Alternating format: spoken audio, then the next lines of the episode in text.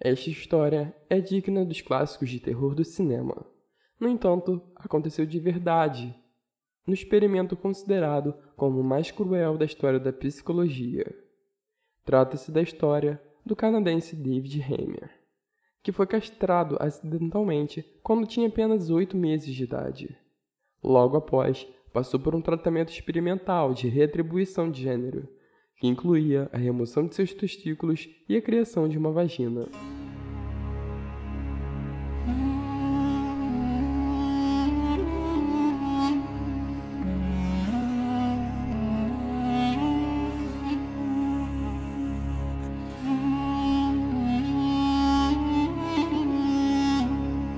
Eu sou Marcelo Júnior e este é o Mistérios Literários.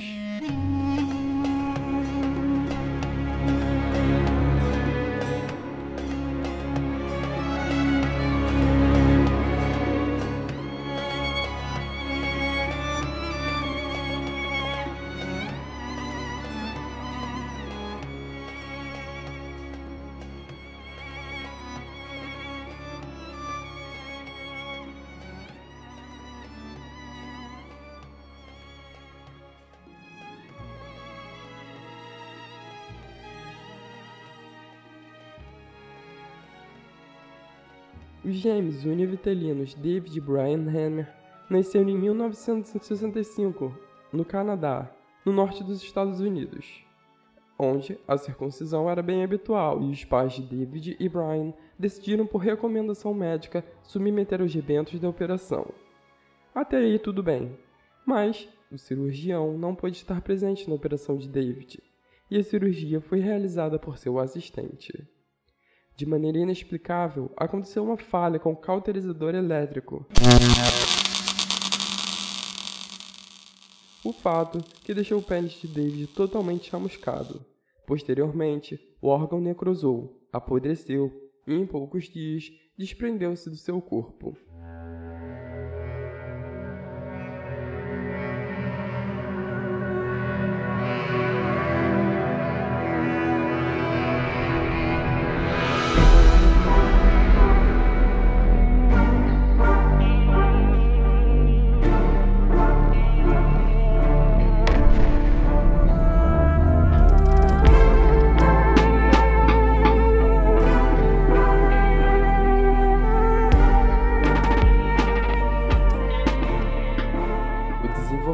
Cirurgia de reconstrução genital encontrava-se em uma fase muito prematura, o que augurava poucas opções para o pequeno David.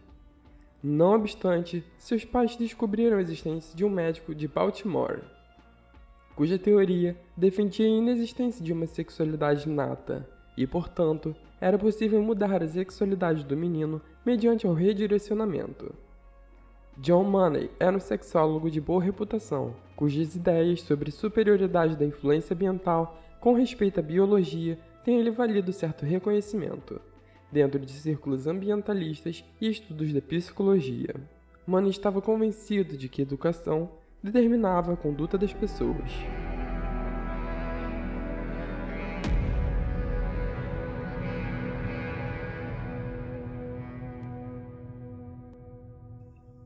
Quando os pais de David decidiram pedir o conselho a Money, este viu uma boa oportunidade no caso, já que disporia de um voluntário para analisar e experimentar. David e outro voluntário perfe de perfeito controle, Brian, com o qual compararia as diferenças que surgiriam segundo a educação recebida, pois estava claro que, de nível genético, David e Brian eram praticamente simétricos. Money aconselhou a família Hammer que seria submetida a uma operação de construção de uma vagina artificial e que deveria receber uma educação conforme seu novo gênero, isto é, a educação que receberia uma menina. A partir dali, o pobre David passou a ser chamado de Brenda. Assim, os preceitos que tinham que cumprir os pais eram simples. Bastava tratar Brenda como se fosse uma menina e nunca, em nenhuma hipótese, mensurar o assunto da sexualidade artificial.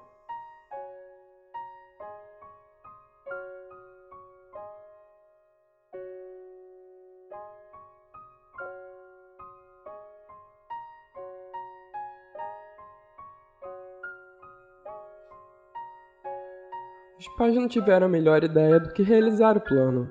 Não obstante, Brenda odiava os brinquedos de garota, tais como as bonecas, e costumava arrancar e rasgar todos os vestidos.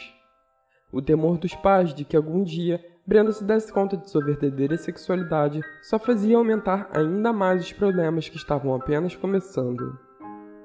Conforme Brenda crescia, os efeitos hormonais começaram a aparecer, apesar de seu tratamento de feminização com estrogênios. Assim, começou a desenvolver uma musculatura e estatura pouco feminina.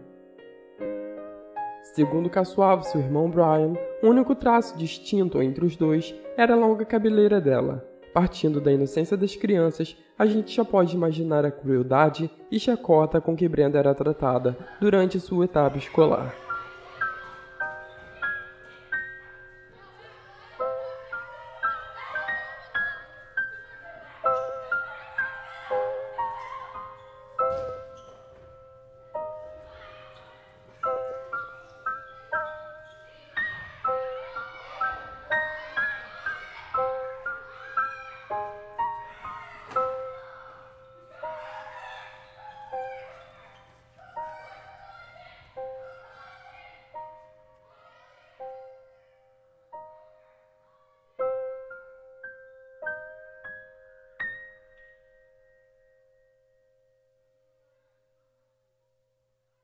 Frequentemente, os irmãos iam à consulta com John Money para que seu desenvolvimento fosse avaliado.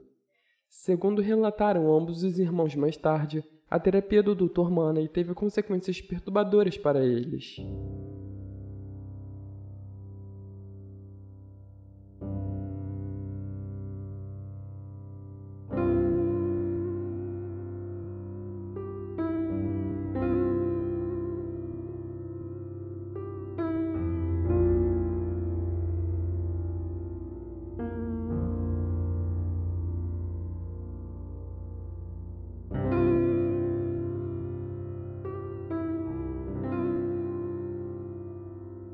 Em sua biografia, David Hammer narrou como o médico lhes mostrava fotografias sexuais que eram, segundo Money, necessárias para redirecionar sua sexualidade. Uma das cenas mais estremecedoras das terapias, segundo relatou David, acontecia quando o Dr. Money lhe obrigava a tirar a roupa contra a vontade dos pequenos e mandava Brenda ficar de quatro enquanto seu irmão Brian realizava movimentos e toques pseudossexuais contra o traseiro da irmã em uma cena que denominava um ensaio sexual. Brian nunca conseguiu superar aqueles anos. No entanto, o médico sempre negou essas práticas. Durante vários anos, o Dr. Manning relatou o desenvolvimento dos Heimer como casos João e Joana, descrevendo como aparentemente bem-sucedido desenvolvimento de gênero feminino e usando esse trunfo para apoiar a viabilidade de mudança de sexo e reconstrução cirúrgica, mesmo em casos de não intersexuais. A experiência dos garotos em suas visitas ao Dr. Money era traumática em vez de terapêutica. E quando ele começou a pressionar os pais para que enfim fizessem a tal cirurgia de construção de uma vagina em Brenda, a família decidiu interromper as visitas de acompanhamento. Dos 22 meses de vida até os seus primeiros anos como adolescente, David urinou por meio de um orifício que os cirurgiões fizeram em seu abdômen.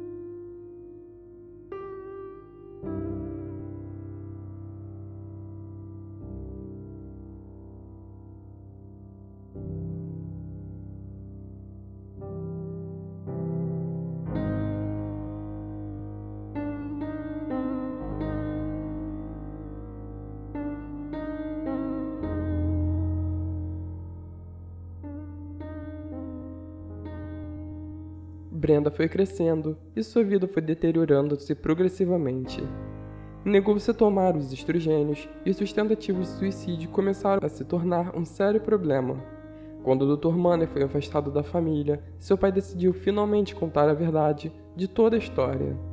Após ouvir o relato, Brenda voltou a mudar de sexo. Tornou-se um homem oficialmente, incluindo gestões de testosterona, uma mastectomia dupla e duas operações de faloplastia. David até se casou anos mais tarde com uma mulher chamada Jane Fontaine e se tornou o padrasto de seus três filhos. mas em pouco tempo sua história se tornou pública e ele perdeu seu emprego e a sua mulher. Poucos anos depois, seu irmão Brian suicidou-se com uma overdose de antidepressivos. Segundo reportagens, por causa da profunda culpabilidade que sentia por ter saído bem da operação de circuncisão e pelos anos de frustração vendo o sofrimento de seu irmão.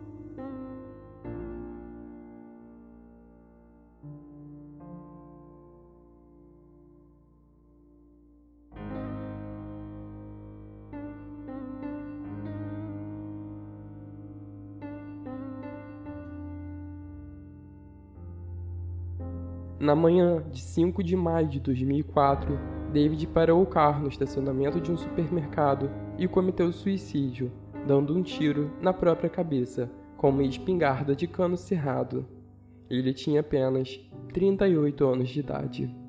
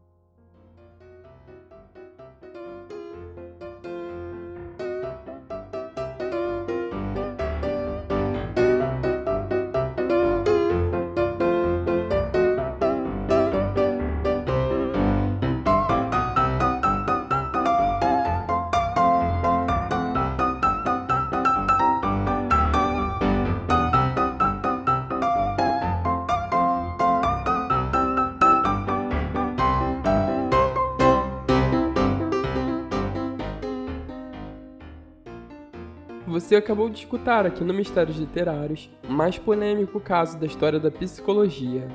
Sendo um patrono do Mistérios Literários, você terá acesso a artigos e episódios exclusivos para assinantes. Basta acessar mistériosliterários.com e escolher a melhor opção para você. Sua contribuição ajuda a manter o projeto e tem lançamentos com menos espaços de tempo entre os episódios. Eu sou Marcelo Júnior, este é o Mistérios Literários e é você que me escuta, o meu muito obrigado e um grande abraço.